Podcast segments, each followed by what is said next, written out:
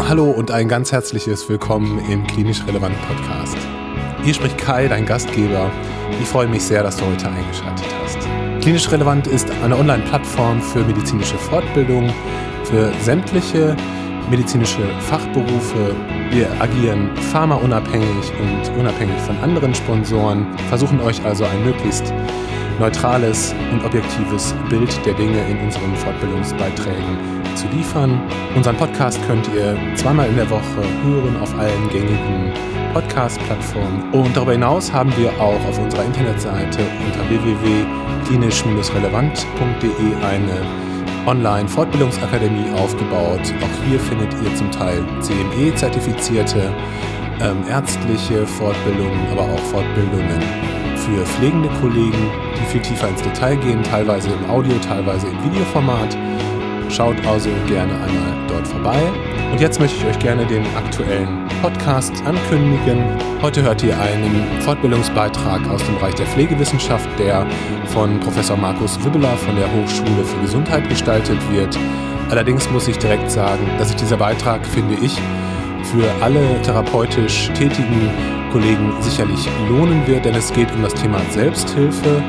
Ähm, ein Thema, das auch, da muss ich mir selber an die Nase fassen, äh, von uns Ärzten, denke ich, zu wenig äh, adressiert wird. Das ist ein Punkt, der ja immer mehr an Bedeutung gewinnt. Der hörige Patient, der nur das macht, was der Arzt sagt, ist längst mehr oder weniger ausgestorben. Die Patienten haben ein großes Bedürfnis, und das ist ja auch vollkommen richtig so, auch selbst wirksam zu sein und sich selber helfen zu können. Und deswegen sollten wir das mehr unterstützen. Zu diesem Zweck spricht Markus heute mit Frau Dorothee Kölner, die schon seit vielen, vielen Jahren in der Selbsthilfe tätig ist und sich sehr gut auskennt. Bitte beachte auch unsere Show Notes zu diesem Thema, die Markus für euch zusammengestellt hat, auch mit hilfreichen Links. Und jetzt möchte ich euch gerne viel Spaß beim Zuhören wünschen. Viel Spaß beim Lernen.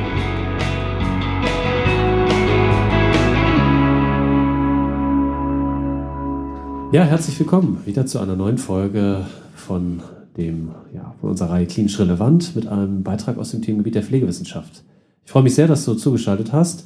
Mein Name ist Markus Hübbeler und ich habe hier an der Hochschule für Gesundheit eine Professur für klinische Pflegeforschung.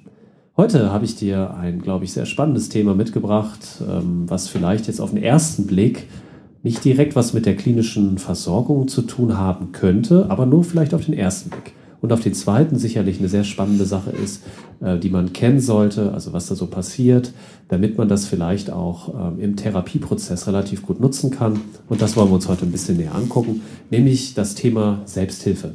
Wir wollen ein bisschen darüber sprechen, äh, wie funktioniert das eigentlich, was gibt es für Angebote, ja, was kann man vielleicht auch erwarten oder wie kann man das nutzen, wo sind aber vielleicht auch noch ähm, ja, Ausbaubedarfe oder vielleicht auch Limitationen der Selbsthilfe. Und das wollen wir uns heute alles mal gemeinsam besprechen und anhören von Frau Kölner. Und ähm, Frau Kölner ist, äh, also wird sich gleich nochmal vorstellen, ja, sehr vertraut mit dem Thema Selbsthilfe seit vielen Jahren schon. Ähm, und ja, erzähl doch mal ein bisschen was über dich, Dorothee, ähm, ja, wie du zu dem Thema gekommen bist und äh, wer du bist. Ja, danke erstmal für die Einladung. Ich bin gerne hier hingekommen, um etwas über Selbsthilfe zu erzählen und Selbsthilfeunterstützung. Mein Name ist Dorothee Kölner. Ich bin seit 19 Jahren in der Selbsthilfeunterstützung tätig und leite hier in Bochum die Selbsthilfe-Kontaktstelle, die beim Paritätischen angesiedelt ist. Ähm, tatsächlich habe ich noch einen zweiten Arbeitsbereich, das ist die Fachstelle Kinderschutz hier in Bochum innerhalb des Paritätischen. Und die beiden Arbeitsbereiche, die verzahnen sich auch immer mal wieder recht gut miteinander. Ja, ich sag einfach mal, frag mich doch, was du über Selbsthilfe wissen möchtest. Das Sonst halte ich hier einen langen Vortrag. Ja. das äh, wollen wir natürlich unbedingt vermeiden. Nein, das geht also äh, zunächst mal um die Frage, was wir denn unter dem Begriff überhaupt verstehen. Also mhm. was äh, ist das Leistungsangebot? Wie sind die Strukturen, mhm. damit wir den Begriff ein bisschen abgrenzen können? Ich glaube, das ist erstmal wichtig. Also Selbsthilfe ist grundsätzlich etwas, was den Zusammenschluss von Betroffenen benennt. Das heißt, Menschen, die das gleiche Thema, die gleiche Problematik haben, die gleiche Erkrankung haben, tun sich zusammen in einer Gruppe, tauschen sich aus. Da geht es sehr oft um Alltagsthemen ähm, geben sich Tipps gegenseitig, unterstützen sich. Und das, was in der Selbsthilfe vorrangig passiert, ist dieses Aha-Erlebnis. Ich bin nämlich nicht allein.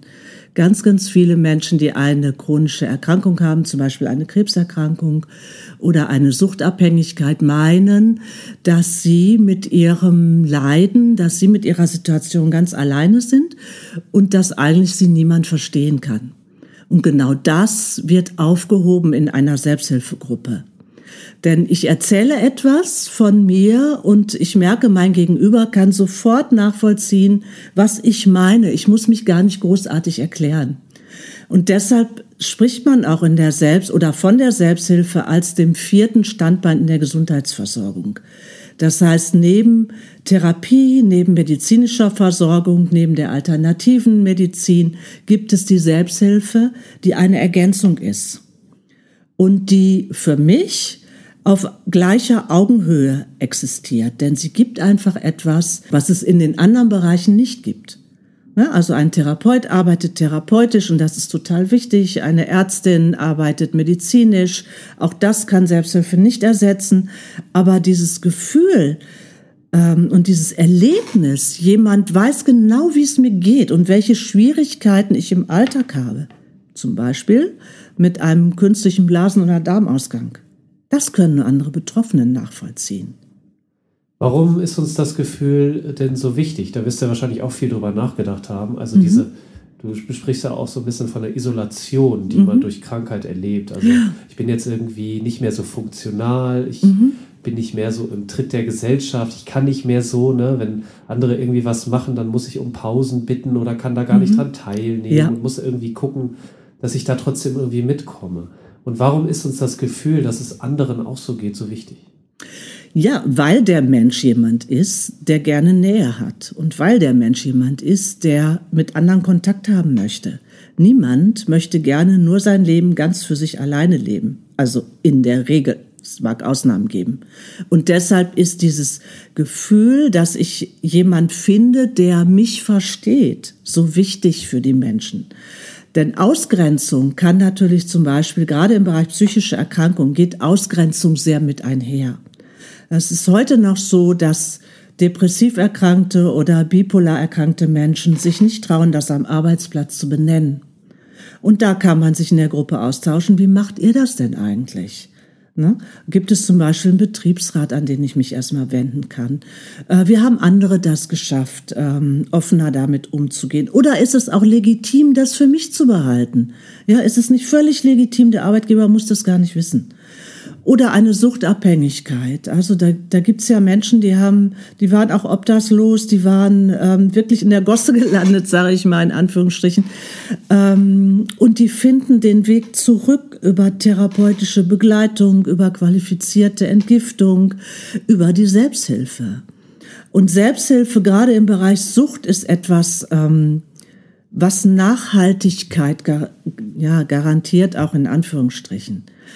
Menschen in Suchtgruppen zum Beispiel begleiten neue in der Gruppe auch zur qualifizierten Entgiftung in die Klinik. Die gehen auch in die Klinik, in die Fachklinik und stellen Selbsthilfe dort vor. Und das machen die alles ehrenamtlich oder in, ihren, in ihrem Urlaub. Ja, die gehen an Schulen und machen ähm, Suchtprävention. Und auch da bringt Selbsthilfe etwas mit, was halt andere nicht mitbringen können, nämlich die eigene Betroffenheit. Wenn man mal mitgeht in eine Schule und sieht, wie eine Selbsthilfegruppe sich dort Jugendlichen vorstellt, das ist ein völlig anderes Erlebnis für die Kids, als wenn die Drogenberatung kommt. Die ist auch wichtig und die bringt auch was mit. Die bringt den Drogenkoffer mit und zeigt es, ja. Aber eine Lebensgeschichte zu hören, die ist, ähm, die hat etwas anderes. Das ist nämlich wirklich passiert. Ne? Das ist nicht nur, ich warne euch vor, sondern da gibt ein Mensch etwas von sich preis. Das ist ja auch so ein bisschen das Lernen am Modell, mhm. wo wir Menschen sind ja sehr fokussiert auch darauf. Mhm. Wir lernen das ja schon von Kindesbeinen auf. Wir beobachten das Verhalten anderer, probieren das aus, machen mhm. das nach. Und ähm, das meinst du, das spielt auch eine große Rolle, dass man also wirklich jemanden hat, der authentisch mir wiedergeben kann, an deinem Punkt war oder an einem ähnlichen Punkt wie du war ich auch schon mal und ich, mir hat das und das geholfen. Oder ich habe die und die Dinge genutzt. Und dass man so für sich selbst wie so eine Art Werkzeugkasten sich zusammensetzt und überlegt, naja, welche Lösungswege habe ich eigentlich? Und dass das etwas ist, was einem eine professionelle Gesundheitsperson eigentlich eben nicht geben kann, weil die ist entweder A nicht betroffen von der mhm. Erkrankung, meistens mhm. ja nicht, also spricht von einer ganz anderen Perspektive ja. mit einem, auch wenn sie tausende Patienten gesehen hat, mhm. wird sie ja immer wieder trotzdem am Ende sagen müssen, ich habe es selbst nie erlitten. Ne? Und, ich, mhm. und ich äh, argumentiere natürlich auf einer fachlich äh, professionellen Perspektive mit dir. Und selbst wenn die Person es erlitten hätte, glaube ich, hat man manchmal auch dieses Identifikationsproblem. Ne? Zum Beispiel auch bei Ärzten ist es ja häufig so, dass viele sehr viel Respekt davor haben und auch vielleicht manchmal das Gefühl, das ist eine besondere mhm. Gruppe an Menschen, die ja. gut verdient, die sehr schlau in der Schule war, immer leistungsfähig, sowas. Ne? Und dass man da halt sagt, ja, da habe ich keinen Anknüpfungspunkt. Mhm. Ne? Also was mhm. die Person macht, das hat mit mir nicht viel zu tun. Mhm. Also dieses Lernermodell, ist das für uns, also ist das wichtig oder würdest du sagen, das trifft es nicht so? Du meinst jetzt Lernen, Lernen in der Gruppe. Das ist auf genau. jeden Fall in der Selbsthilfe sehr wichtig. Natürlich, die Menschen lernen voneinander aber auch Profis lernen von der Selbsthilfe und umgekehrt. Nicht? Also wenn man in der Historie mal ein bisschen zurückgeht, ähm, die anonymen Alkoholiker kennt jeder vom Namen her und man kennt es so das Klassische aus dem Fernsehen, ne? da ist ein Stuhlkreis und das ist dann die ja. Selbsthilfe und einer sagt, ich heiße Karl und ich bin Alkoholiker. Ne? Richtig, ne? ja. So, ähm, ja, die anonymen Gruppen haben ein ganz besonderes Modell, wie sie miteinander umgehen die gehen eher in den Monolog, also erzählen von sich und die anderen lernen davon durchs Zuhören. Ne, die lernen dadurch, dass der andere von sich erzählt. Andere Gruppen wiederum gehen in den Dialog, ne, also sprechen miteinander, gehen darauf ein, was der andere gerade erzählt. Und dadurch eröffnen sich auch Perspektiven für die Zukunft. Nochmal zurück zur Historie das hat auch in Deutschland etwas damit zu tun, dass nach dem Zweiten Weltkrieg die AAs in Deutschland entstanden sind. Die ähm, ja, amerikanischen Soldaten haben das im Grunde mitgebracht hier in, nach Deutschland. Ähm, tatsächlich sind die AAs ja weltweit, weltumspannend. Und ähm, in den 60er Jahren gab es in Deutschland ja auch eine politische Bewegung, nämlich die Bewegung zu sagen, wir wollen selbstbestimmter sein. Ein großes Gut der AAs eben auch, die haben das mitgebracht. Ähm, wir möchten ernst genommen werden als Betroffene. Es haben sich sehr viele autonome Vereine gegründet, Frauenhausbewegung zum Beispiel. Ja, man ging an gegen Hierarchien übrigens auch an den Universitäten, ne? Studentenrevolution, richtig 68er, so. genau, richtig so, finde ich auch, bin ich von geprägt. ähm, tatsächlich haben sich dann sehr viele Vereine gegründet und eben auch im Gesundheitsbereich. Ne, da haben nämlich die Menschen gesagt, wir möchten nicht mehr den Gott in Weiß anstaunen, den Arzt oder die Ärztin, sondern wir möchten mitbestimmen. Wir möchten wissen, was wir für Medikamente bekommen, wie die Diagnose heißt. Wir möchten nicht die Niere sein, die da im Bett liegt, sondern wir sind Herr Karl Müller, ja, und wir möchten als Person wahrgenommen werden. Und dadurch haben sich Menschen zusammengetan. Und daraus ist hier diese Selbsthilfebewegung entstanden. Ja, das hat also auch etwas mit Solidarität zu tun, bis heute noch.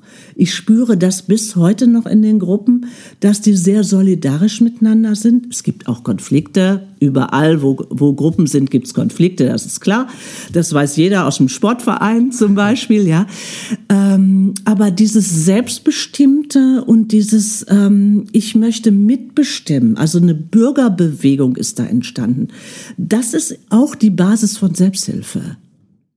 Und um nochmal auf die AAs zurückzukommen, deren oder die anonymen, sogenannten anonymen Gruppen, da spielt es keine Rolle, wie jemand heißt, was Beruf er hat, das wird gar nicht benannt, sondern wer säuft, säuft.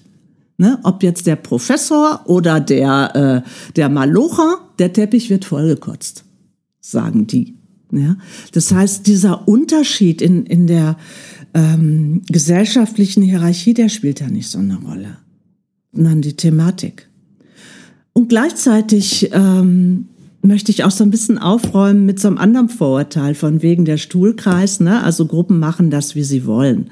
Manche sitzen im Stuhlkreis, die meisten sitzen heute am Tisch oder die machen was Schönes miteinander, die gehen auch auf den Weihnachtsmarkt, die feiern Karneval, die feiern äh, Ostern zusammen, auch bei uns im Haus. Wir haben ja in Bochum 260 Gruppen.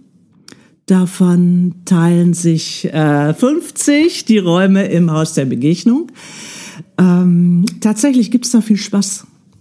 Also wenn man mal abends bei uns im Haus, wenn sich die Gruppen treffen, im Moment dürfen sie ja nicht wegen der Pandemie, ähm, wenn man durchs Haus geht, hört man viel Gelächter.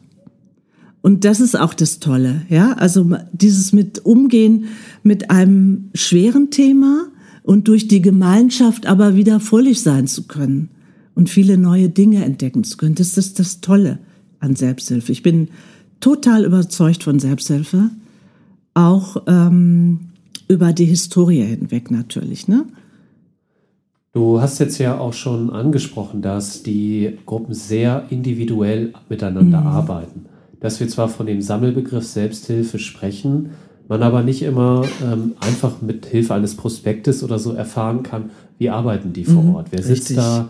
Äh, das fängt ja an, wie du mhm. ja schon sagst, ist das ein Stuhlkreis? Ist natürlich jetzt nicht so mhm. relevant. Aber vielleicht für den einen oder anderen schon, ne? Schon. Genau, wo treffen mhm. die sich eigentlich? Das ja. ist ja auch schon, ne? Mhm. Also ich könnte mir vorstellen, als Betroffener, wenn ich, wenn ich vielleicht noch mit meiner Erkrankung Schwierigkeiten habe, dass ich vielleicht nicht möchte, dass alle sehen, dass ich da hinfahre. Ne? Mhm. Wo, wo, ist der, wo, ist, wo ist der Eingang? Mhm. Also all diese Dinge spielen ja eine große Rolle. Und das heißt, ähm, ich muss mich schon im Detail mit der Gruppe auseinandersetzen, um zu erfahren, wie, wie arbeiten die da und wer hilft mir dabei? Mhm.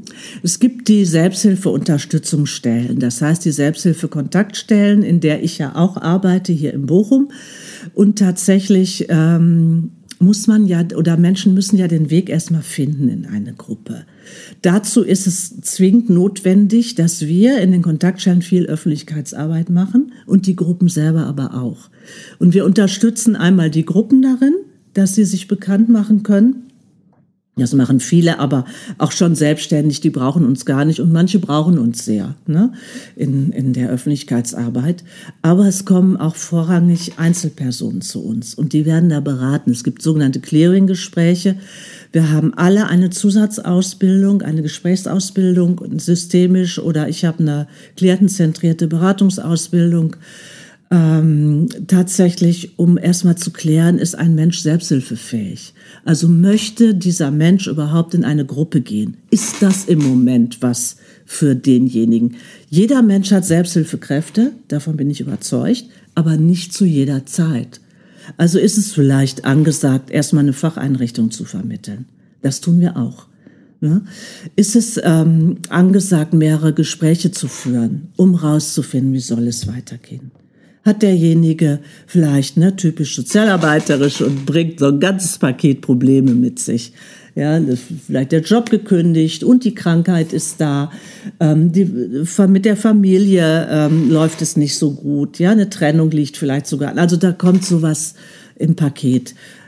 Da würde ich erstmal sortieren. Da ist nicht die Selbsthilfe an erster Stelle. Ne, sondern wie geht's denn weiter mit der Existenz? Ne? Welche Stelle ist da zuständig? ähm, muss vielleicht erstmal eine Diagnose gestellt werden und dann ist vielleicht irgendwann Selbsthilfe dran. Also du sagst, ähm, dass es schon extrem wichtig ist, die Selbsthilfe-Kontaktstelle als Ort zu nutzen. Mhm. Wenn ich jetzt zum Beispiel auch arbeite als mhm. Arzt, Ärztin, als Pflegefachkraft oder sonstiger mhm. Therapeut, Physiotherapie, Ergotherapie, Logopädie, irgendwo äh, einen Beruf, und wenn ich also diesen Beruf ausübe und ich möchte gerne was vermitteln, sollte ich also immer sagen, die Selbsthilfe-Kontaktstelle ist der erste Anlaufpunkt. Mhm. Da können die Personen erstmal gucken, bin ich hier richtig? Welche Gruppen gibt es überhaupt für ja, mich? Richtig. Und, ähm, bin ich in der richtigen Erkrankungsphase? Mhm. Sollte man natürlich schon auch selbst mhm. mit dem Patienten wahrscheinlich vorher sondiert haben. Jetzt habe ich noch mal eine persönliche Frage an dich. Also ich selbst äh, habe auch seit, seit vielen Jahrzehnten, seit Kindesbein an, äh, schon mit äh, einer Erkrankung zu kämpfen, Neurodermitis tatsächlich. Und ähm, ich habe es selten erlebt, dass tatsächlich mal ein Arzt zu mir sagte, ähm, ich bin auch ein bisschen am Ende mit meinem Latein, was häufig definitiv mhm. so war, weil am Ende ist es halt, probiert man da so ein bisschen rum mhm. und hat vielleicht jetzt nicht viel gebracht. Und warum hört man dann so, äh, so selten, dass vielleicht einer sagt, naja, vielleicht können Sie ja mal eine Selbsthilfegruppe aufsuchen, mhm. wenden Sie sich mal die Selbsthilfekontaktstelle. Vielleicht haben die ja noch Ideen, ne? die wissen vielleicht auch viel besser, wie, ich das, wie man das im Alltag macht. Das sind ja häufig auch so mhm. Sachen wie, welche Farben verwende ich, wie ist die Bettwäsche, was sind solche Sachen. Ne? Ja. So ganz viele Kleinigkeiten, die ja häufig die Person auch gar nicht beraten kann, weil wenig Zeit eben da ist. Mhm. Und warum hört man das trotzdem so selten? Mhm. Was ist deine These? Ähm, meine These ist, ähm, es hat sich noch nicht genug rumgesprochen anscheinend. Gleichwohl, also wir gerade hier im Bochum, wir haben eigentlich ein sehr, sehr gutes Netzwerk. Ne? Also Therapeuten, therapeutische Praxen, medizinische Praxen, die schicken uns die Leute. Das geht schon so auf Gegenseitigkeit. Jetzt haben wir, glaube ich, äh, an die 700 Praxen in Bochum. Natürlich wissen die das nicht alle. Was wir auch machen, ist einmal im Jahr allen Praxen in ähm, Bochum unsere Flyer zuzuschicken. Ne? Das Einzige, was die ja wissen müssen, ist unsere Telefonnummer. Die müssen ja gar nicht wissen, was für Gruppen es genau gibt in Bochum. Aber deshalb reisen wir eben auch rum. Deshalb bin ich heute hier. Ne? Deshalb habe ich einen Lehrauftrag an der Hochschule für soziale Arbeit, damit die alle wissen, es gibt Selbsthilfe. Ne? Und was ist das überhaupt? Ähm, deshalb gehen wir zu Kollegs und gehen da in die Ausbildungsklassen. Wir sind hier an der Hochschule für Gesundheit in verschiedenen Modulen. Deshalb, ne, aber wir sind halt nur zu dritt. Wir können es halt auch nur nach und nach uns erobern, dieses Terrain. Und es gibt auch immer wieder ähm, Fachleute, die sagen, das ist nichts. Psychologen zum Beispiel. Ja? Die sagen, das also, ist nichts? Therapeuten, nein, die sagen nicht, das ist nichts. Aber das ist ein anderer Ansatz. Okay. Ne? Der Ansatz ist, ähm, dass ich doch eher vielleicht weiß, wie es therapeutisch weitergehen soll als Fachmensch ähm, und damit gucken möchte aus der Fachwelt heraus, ist das gut für meinen Klienten? Während wir ja sagen, die Menschen sind ihre eigenen Experten, die sind ihre eigenen Fachkräfte sozusagen und die können selber entscheiden. Die können sich beraten lassen bei uns natürlich, aber letztendlich entscheiden sie immer selbst, freiwillig, gehe ich in die Gruppe oder gehe ich nicht in die Gruppe. Das ist ein ganz hohes Gut auch in der Selbsthilfe. Ne? Ähm, eine Gruppe gibt es ja auch immer nur dann, wenn ein Mensch sich entscheidet, eine Gruppe zu gründen. Wir begleiten die in der Startphase und moderieren es auch und bringen die auch auf den Weg, aber dann gehen wir da raus, meine Kollegen und ich. Also wir Selbsthilfegruppen sind nicht dauerhaft fachlich begleitet und das ist ähm, oder ich sag mal, das ist noch nicht so, dass das allgemein anerkannt ist. Ich glaube, ich habe noch eine These. Mhm. Ich glaube, dass tatsächlich dieses Bild, dass Selbsthilfe vor allen Dingen bei Suchterkrankungen eine große Rolle spielt, mhm. um das jetzt einfach mal so zu lassen. Mhm. Sicherlich gibt es auch noch den einen oder anderen, der sagt, und eine zweite mhm. Indikation, da spielt es eine Rolle. Mhm. Aber dass das so dominant ist, dass man manchmal vergisst, dass auch viele, viele andere Erkrankungen, mhm. also dass es darum Selbsthilfegruppen gibt und dass ich da auch hingehen kann. Mhm. Ich sagte ja schon, äh, also ich habe neulich nochmal recherchiert, mhm. Neurodermitis zum Beispiel gibt es auch Gruppen. Ja. Natürlich nicht so ich viele. Weiß. Nicht so viele, aber ähm, das ist vielleicht auch etwas, wo, wo nicht immer so bekannt mhm. ist, dass, mhm. dass es auch ein breites Spektrum mhm. gibt und sich ja auch viel verändert. Du hattest ja auch gesagt, ja. die bilden sich auch mal, vielleicht bilden sie sich dann auch wieder oder lösen sich auch wieder mhm. auf. Also man muss auch immer gucken, vielleicht gibt es etwas Neues. Und ähm, was ich auch noch sagen wollte, war, vielleicht muss man auch stärker von diesem Bild weggehen, Selbsthilfe als Einheit, sondern probier das doch mal aus. Du kannst mhm. ja immer noch sagen, mhm. geh dann, also wenn die Gruppe und die Leute ja sind, das Richtig. konnektierst du nicht ja. so, das ist nicht so deine Zielgruppe, mhm. die sind irgendwie vielleicht viel älter als du oder so, ja, dann musst du ja nicht mehr wiederkommen. Ist doch in Ordnung. Ja. Mehr als ein Versuch kostet es ja nicht. Das ist völlig in Ordnung. Also wenn ich Menschen vermittel, eine Gruppe, sage ich immer, gehen Sie drei, vier Mal hin, dann können Sie gut entscheiden, ne? Ähm, ist das was für mich oder nicht. Aber es ist auch, was du sagst, im Hinblick auf Ziel, neue Zielgruppen interessant, junge Menschen zum Beispiel. Ne, wir haben ein paar Jahre lang geguckt, ob wir oder dass wir jüngere Leute für diesen Bereich Selbsthilfe oder Austausch, ne, dass wir die dafür ähm, begeistern können. Ähm, und hab da, ich habe dann gemerkt, da muss man wirklich umdenken. Na, es ist äh, eine kürzere Sequenz, die eine Rolle spielt im Austausch. Jüngere Leute wollen noch mal eine Ausbildung machen, Familienplanung spielt eine Rolle, Umzug spielt eine Rolle. Die machen so ihr eigenes Ding. Ne? Und wenn man dann nach einem halben Jahr sagt, so mir reicht das jetzt, dann ist das doch okay. Man muss nicht 20 Jahre in die gleiche Gruppe gehen. Überhaupt nicht. Ähm, chronische Erkrankungen sind ja immer noch der größte Anteil, sag ich mal. Ne? Und danach kommt direkt Sucht und psychische Erkrankungen. Ähm, Menschen mit, ich sag mal, obwohl es mir nicht gefällt, der Ausdruck, aber ich sag mal, Menschen mit Migrationsgeschichte sind auch sowas wie eine neue Zielgruppe. Auch da müssen wir umdenken. Ähm, Kommunikation läuft da anders zum Teil. Ne? Also wir mit unserem, wir kommen ganz schnell auf den Punkt, sachlich. Ja. Na, zack, zack, zack. Und um 17 Uhr ist Gruppe und um 18.30 Uhr ist die zu Ende. Genau. So. Ja, dann haben wir natürlich auch Kaffee und Kuchen organisiert. Richtig. Dann auch eine Kasse gemeinsam. Genau. Und das läuft bei manchen Zielgruppen ganz anders. Ja, da spielt Ankommen eine große Rolle. Erstmal eine halbe Stunde miteinander reden. Ne? Wie geht's dir denn? Wie ist es denn so? Ne? Was machst du so? Und dann kommt das Thema auf den Tisch. Also mehr so, so Beziehungspflege spielt da eine Rolle. Ich habe mich lange beschäftigt mit ähm, Communities so aus dem türkischen und auch arabischen und auch russischen Bereich ähm, da geht man anders äh, damit um. Ne? Man redet erstmal miteinander und dann kommt man zum Punkt. Das heißt, der Umgang mit Zeit ist auch unter Umständen ganz anders. Ich kann da Räume nicht mehr so getaktet anbieten. Ne? Ich muss da ein bisschen flexibler werden. Da müssen auch wir uns in unserem fachlichen Bereich umstellen. Ja. Wie läuft überhaupt auch ein Arzt-Patientengespräch in verschiedenen Communities?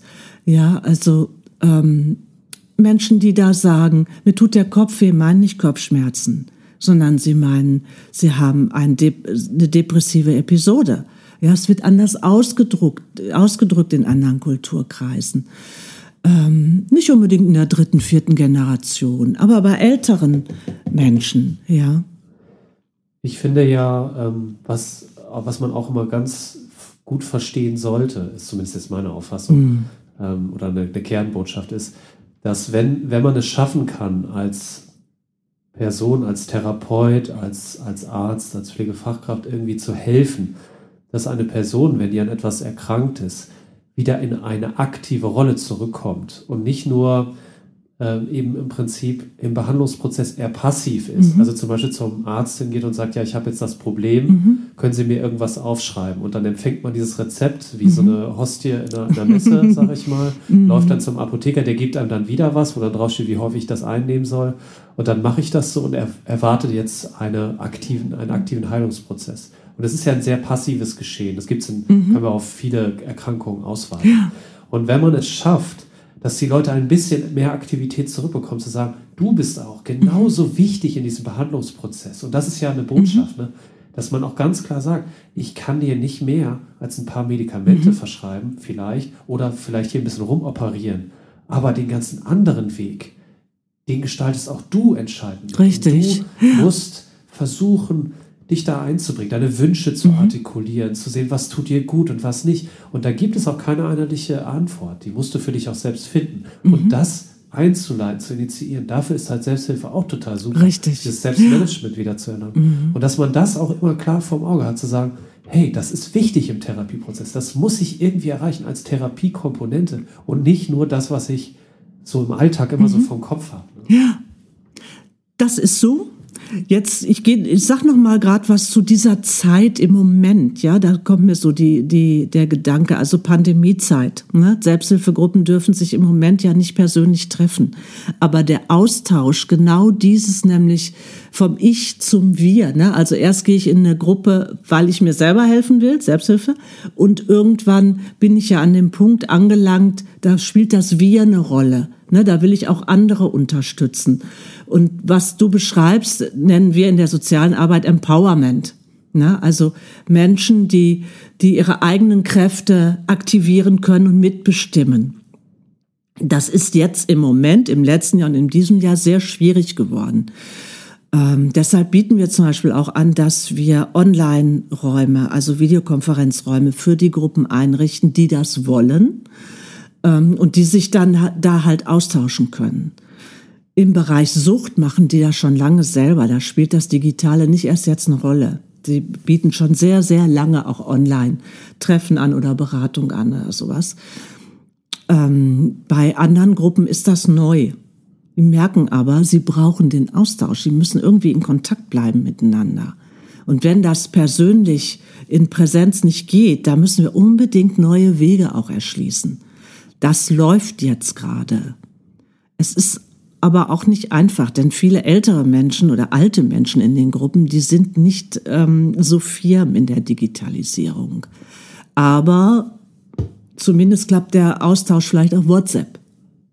Also ich wollte jetzt eigentlich keinen Firmennamen nennen, aber also in den sozialen Medien. genau, in den sozialen Medien. Ja. Tut mir mal nicht so, als wenn es eine dominante App geben würde. Genau, gibt ja noch viele andere. Ja. Die nutzen zumindest sowas oder haben eine Telefonkette eingerichtet. Und daran merke ich immer, wie wichtig denen das ist. Die machen alles Mögliche, um irgendwie in Kontakt zu bleiben. Eine Gruppe kenne ich, die, die schreiben sich gerade Postkarten. Na, das ist für die so wichtig, diesen Kontakt zu halten und diesen Austausch weiterhin zu halten, ähm, dass die auch ganz ungewöhnliche Wege miteinander gehen gerade. Was nicht gut klappt, ist neue zu integrieren. Na, die Interessieren rufen ja trotzdem an bei uns. Ja.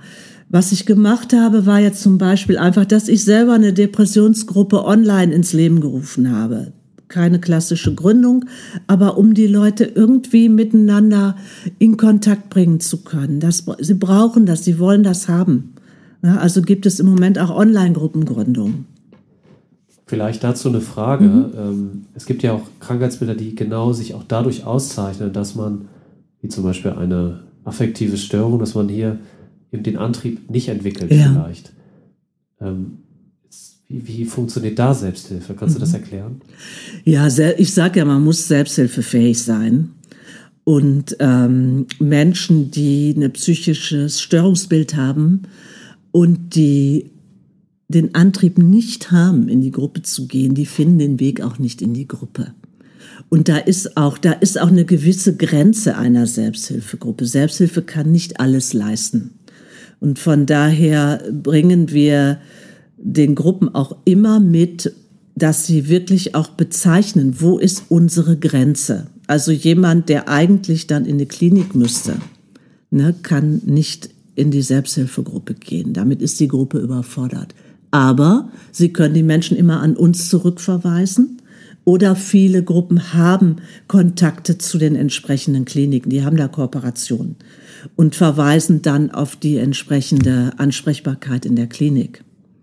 Oder eine Klinik lässt sich selbsthilfefreundlich auszeichnen, wie hier die Augusta Krankenanstalten in Bochum. Dann gibt es ganz kurze Wege. Ne? Ähm, in einer Gruppe taucht bei psychischen Erkrankungen auch immer mal wieder das Thema Suizid auf. Das kann eine Selbsthilfegruppe nicht auffangen. Das geht nicht. Ne, die müssen zurückverweisen. Ähm, entweder an uns oder an eine entsprechende andere Stelle. Wir verweisen dann natürlich auch weiter ne, an die entsprechenden Möglichkeiten hier in Bochum. Ähm, ist es halt auch so, dass, dass man diesbezüglich auch Vertrauen haben kann, weil vielleicht haben ja auch einige Personen Angst, naja, wenn, wenn, das, wenn die Person noch nicht so stabil ist und dann sagt halt in der Gruppe eben keiner, du musst erstmal, also das klappt noch nicht, du mhm. bist noch in so einer akuten Phase, du musst dich erstmal stabilisieren, mhm. bevor wir über Selbsthilfe sprechen können. Mhm. Werden die da auch geschult von euch, wo da die Grenzen sind oder mhm. ist das eher nicht so der Inhalt? Ähm, doch, wenn die Gruppe das will. Auch wir arbeiten ja nicht über den Kopf hinweg. Ne? Ähm, in der Startbegleitung ist das immer Thema, wenn wir die, also meine Kollegin oder ich, wenn wir die Startphase moderieren. Es haben sich aber auch schon Gruppen an uns gewandt, ne? die sagen, wir haben da plötzlich jemanden in der Gruppe, der sprengt die Gruppe oder da gibt's Konflikte oder bringt ein Thema mit, womit wir überfordert sind und dann beraten wir das natürlich auch. Ne? Also wir sind immer für die Gruppen da. Wenn die möchten, können sie sich immer an uns wenden, aber auch das ist freiwillig. Mhm. Ähm, du hattest schon gesagt, eine technologische Entwicklung ist halt die unkompliziertere Vernetzung mittels mhm. Smartphone, Video, Ja. Alles, was sich da so anbietet, wird mhm. irgendwann neue Apps geben, aber im Prinzip sind sie alle das Gleiche. Sie sollen mhm. irgendwie Kommunikation anregen. Jetzt äh, fällt mir aber auch auf, ähm, in meiner professionellen Rolle, dass es doch immer mehr ähm, zum Beispiel Videos gibt, die ich mir angucke von mhm. Personen, die einfach reinberichten in die Kamera, wie es ihnen irgendwie geht oder mhm. was sie so getan haben, um sich selbst zu helfen. Also dieser dialogische Prozess fehlt. Mhm. Ist das auch ein neuer Trend oder begegnet ihr dem? Äh, schaut ihr euch das ähm, an? Ja, ja, das, ja, das ist so. Auch sogenannte Blogs gibt's natürlich, ne, wo jemand über sich ähm, selber berichtet oder schreibt, immer mal wieder. Ähm, und andere vielleicht ähnliche Berichte dann mit einstellen. Aber was da immer fehlt, ist das Miteinander. Ne, ist das Wir, ist das Wir, was wirklich den direkten Austausch bietet. Und das ist neben ähm, Vertrauen, dass ich aus der Gruppe nichts weiter erzähle, ist dieses Miteinander sein und miteinander austauschen. Das sind die drei Standbeine von Selbsthilfe. Und das bietet eine Videokonferenz nicht. Allein schon deshalb, weil man bei einer Videokonferenz, man guckt ja auf den Bildschirm. Ne, man guckt sich gar nicht wirklich an, es sei denn, man guckt immer in diese kleine Kamera im Laptop, was ja niemand macht. Ne? Ähm, ich kriege auch nicht so mit, ob jemand was sagen will, zum Beispiel. Es ist, viele Gruppen sagen, es ist eine gute Ergänzung oder ist bei seltenen Erkrankungen, bei denen es nur bundesweit wenige Menschen gibt, die daran erkrankt sind, ist es eine super Lösung. Jetzt, um die Zeit zu überbrücken, ist es eine super Sache aber es ersetzt nicht den persönlichen Austausch. Wenn du dir etwas wünschen könntest von unseren Zuhörern, wo, ich gehe mal davon aus, mhm. dass die meisten sich im professionellen Kontext mhm. tummeln, was, was würde das sein? Kannst du das artikulieren? Mhm. Ich, Entschuldigung, ich würde mir wünschen, denkt an Selbsthilfe denkt einfach dran, das gibt es als viertes Standbein in der Gesundheitsversorgung. Besorgt euch unsere Telefonnummer. Ich kann sie hier auch sagen, wenn ich darf. darf ich? Kannst du gerne machen. Für also die Leute, die, die aus Bochum kommen. naja, es können auch alle anderen anrufen. Also 0234 für Bochum 507 8060. Und wenn ihr nicht aus Bochum seid, dann können wir euch die entsprechende Selbsthilfekontaktstelle in eurem Landkreis oder in eurer Stadt nennen. Denkt einfach dran, die Nummer reicht schon. Ne, denkt an Selbsthilfe, das tut den Menschen gut, da können sie sich auch weiterentwickeln. Es bringt immer was, es sei denn, man ist gerade nicht selbsthilfefähig. Ähm, und merkt euch diese Telefonnummer. Das ist alles. Ja. Ähm, guckt euch ruhig mal eine Selbsthilfegruppe an. Wenn ihr eine Gruppe mal besuchen möchtet, ruft mich an. Dann, ich weiß Gruppen, die gerne auch mal hospitieren lassen. Nicht alle Gruppen machen das, nicht alle wollen das. Sie sind ja auch nicht ähm, dafür da, dass man sie im Zoo anguckt. Ja. Aber man darf schon mal. Ne? Manche Gruppen sagen, man darf schon mal einen Abend mit teilnehmen. Ähm, und die vermitteln gerne ihre Arbeitsweise. Die stellen sich auch gerne mal vor. Das ist immer ein Erlebnis. Auf jeden Fall. Ja, wunderbar. Herzlichen mhm. Dank für das Gespräch. Also war wirklich sehr informativ ja. und ich glaube, wir konnten unseren Zuhörern hier ein greifbares Bild irgendwie mhm. von dem machen, was Selbsthilfe bedeutet, was es ist. Ich bin auch ganz sicher, dass der ein oder andere zum Handy greifen wird und Gerne. direkt die Nummer wählt. Ja, bedanke mich recht herzlich für dein Zuhören. Mhm. Ähm, ja, freue mich, dass du, also freue mich auf die nächste Folge natürlich mit dir. Und ja, darf noch die, die Abschiedsworte an äh, Dorothee übergeben, die vielleicht noch sich verabschieden möchte. Und mhm. ansonsten mhm. bleibt gesund und bis bald. Ja, ich danke, dass ich hier sein durfte und bin ganz gespannt, wer sich meldet. Also ich habe immer gerne Umgang mit neuen Menschen und mit neuen Interessierten, egal aus welcher Richtung sie kommen. Ähm, ja, und ich wünsche euch auch, dass ihr gesund bleibt und behaltet viel Zuversicht. Ciao, ciao. Ciao, ciao. Vielen Dank, dass du heute wieder zugehört hast und unser Gast gewesen bist. Ich fand für mich persönlich, dass dieser Beitrag sehr lehrreich war und ab heute werde ich meine Patienten viel mehr auf Selbsthilfegruppen, auf Selbsthilfemöglichkeiten hinweisen. Und mir ist gerade eingefallen, ich habe letztens mal ein paar sehr alte Podcasts von Klinisch Relevant ganz am Anfang, äh, ich glaube aus 2018 gehört und da war es immer üblich, dass, dass der Interviewgast zum Schluss einen Witz erzählen sollte. Und das fand ich sehr charmant. Das haben wir irgendwie vergessen, weiter durchzuziehen. Und äh, mir fällt das deshalb ein, weil mein Sohn mir heute einen sehr schönen Witz erzählt hat. Mein Sohn ist sieben und er hat mich gefragt, Papa, warum mögen Veganer kein Wasser? Und da habe ich natürlich gesagt, das weiß ich nicht. Und dann hat er gesagt, weil das Wasser aus dem Hahn kommt. Und das fand ich süß und deswegen, äh, ja, ich werde versuchen daran zu denken, meine Interviewgäste in Zukunft mal wieder nach einem guten Witz zu fragen. In diesem Sinne, ähm, teilt gerne dieses Interview mit euren Kolleginnen und Kollegen, damit auch die von den wichtigen Informationen profitieren. Schaut gerne auf unserer Fortbildungsakademie auf unserer Internetseite unter www.klinisch-relevant.de vorbei. Schreibt uns, wenn ihr auch gerne mal mitmachen möchtet, wenn ihr auch gerne mal ein spannendes Interview oder einen spannenden Beitrag auf unserer Plattform veröffentlichen möchtet. Gerne unter kontakt.klinisch-relevant.de und wenn ihr Lust habt, könnt ihr gerne auf unseren Social Media Kanälen vorbeischauen. Abonniert unseren Newsletter, der auch immer wieder mit viel Liebe gestaltet wird. Das könnt ihr tun auch auf unserer Website. Ansonsten lasse ich euch jetzt in Ruhe. Ähm, schaltet beim nächsten Mal wieder ein, wenn ihr möchtet. Passt auf euch auf, bleibt gesund. Viele Grüße, bis dahin. Ciao.